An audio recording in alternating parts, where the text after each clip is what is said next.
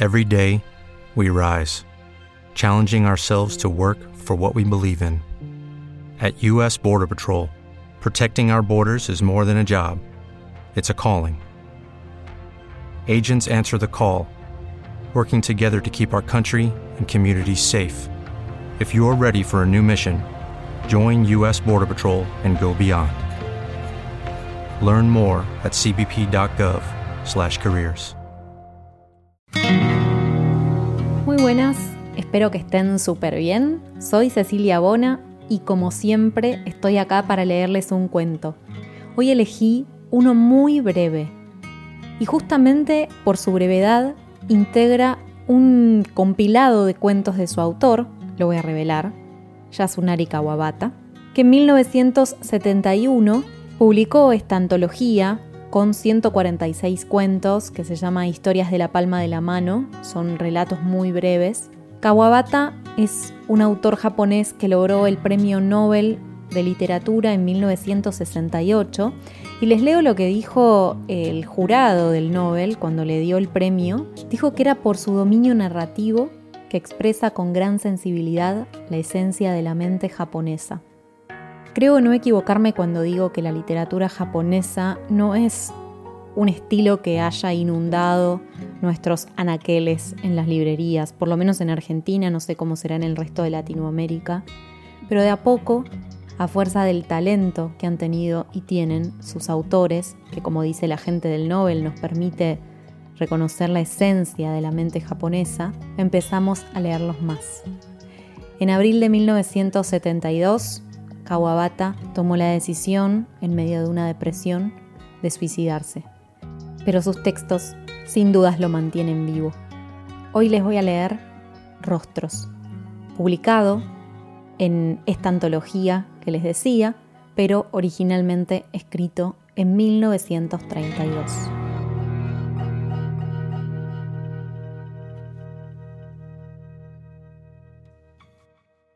Desde los seis o siete años hasta que tuvo catorce o quince, no había dejado de llorar en escena. Y junto con ella, la audiencia lloraba también muchas veces. La idea de que el público siempre lloraría si ella lo hacía fue la primera visión que tuvo de la vida. Para ella las caras se aprestaban a llorar indefectiblemente si ella estaba en escena, y como no había un solo rostro que no comprendiera, el mundo para ella se presentaba con un aspecto fácilmente comprensible. No había ningún actor en toda la compañía capaz de hacer llorar a tanta gente en la platea como esa pequeña actriz. A los dieciséis dio a luz a una niña. No se parece a mí, no es mi hija, no tengo nada que ver con ella, dijo el padre de la criatura. Tampoco se parece a mí, repuso la joven, pero es mi hija. Ese rostro fue el primero que no pudo comprender. Y como es de suponer, su vida como niña actriz se acabó cuando tuvo a su hija. Entonces se dio cuenta de que había un gran foso entre el escenario donde lloraba y desde donde hacía llorar a la audiencia y el mundo real. Cuando se asomó a ese foso, vio que era negro como la noche. Incontables rostros incomprensibles, como el de su propia hija, emergían de la oscuridad. En algún lugar del camino se separó del padre de su niña, y con el paso de los años empezó a creer que el rostro de la niña se parecía al del padre. Con el tiempo, las actuaciones de su hija hicieron llorar al público, tal como lo hacía ella de joven. Se separó también de su hija, en algún lugar del camino. Más tarde, empezó a pensar que el rostro de su hija se parecía al suyo.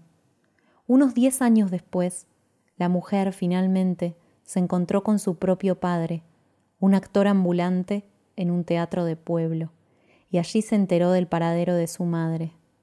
Fue hacia ella, apenas la vio se echó a llorar, sollozando se aferró a ella.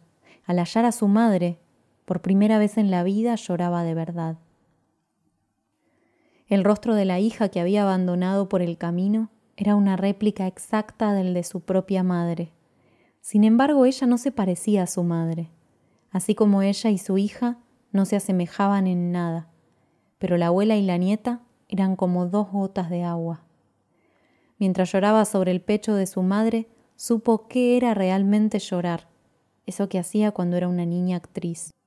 Entonces, con corazón de peregrino en tierra sagrada, la mujer se volvió a reunir con su compañía, con la esperanza de reencontrarse en algún lugar con su hija y el padre de su hija, y contarles lo que había aprendido sobre los rostros.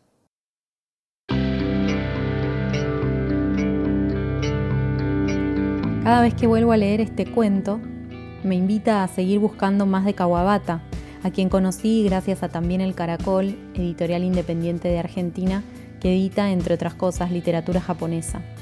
Y me invita a seguir buscando de Kawabata porque creo que posa la atención en un lugar a donde pocas veces nosotros nos ponemos a pensar. Da la sensación de que lo que nos está contando es algo cotidiano, todos los días vemos o nos vemos reflejados en los demás, en nuestra propia familia o no, y tratamos de encontrar ese rasgo que nos vuelva parecidos o cercanos a. ¿Qué creen que nos está queriendo decir Kawabata?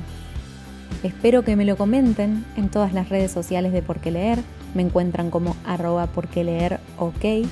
Pueden buscarme en Twitter, en Facebook, pero especialmente en Instagram y en YouTube, a donde hago contenido súper específico del mundo de la literatura. También los invito, si pueden y quieren, a transformarse en mis mecenas, esto es, aportar económicamente lo que puedan a las arcas de por qué leer, que están un poco vacías, dicho sea de paso. Pueden hacerlo con cualquiera de los links que están en la descripción y si no pueden, los invito a compartir este episodio y la lista para que más personas lleguen a él. No se olviden de ponerle seguir al botoncito que está en Spotify, así no se pierden ninguno de los episodios nuevos. Les mando un abrazo muy fuerte. Hasta la próxima lectura. Chao.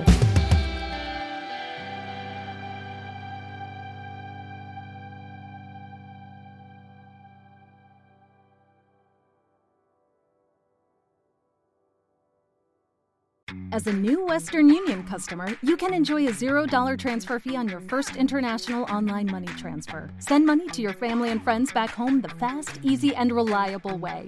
Visit westernunion.com or download our app today to get started, and your first transfer fee is on us. FX gains apply, not available for credit cards and transfers to Cuba. Services offered by Western Union Financial Services Inc. and MLS 906983 or Western Union International Services LLC and MLS 906985.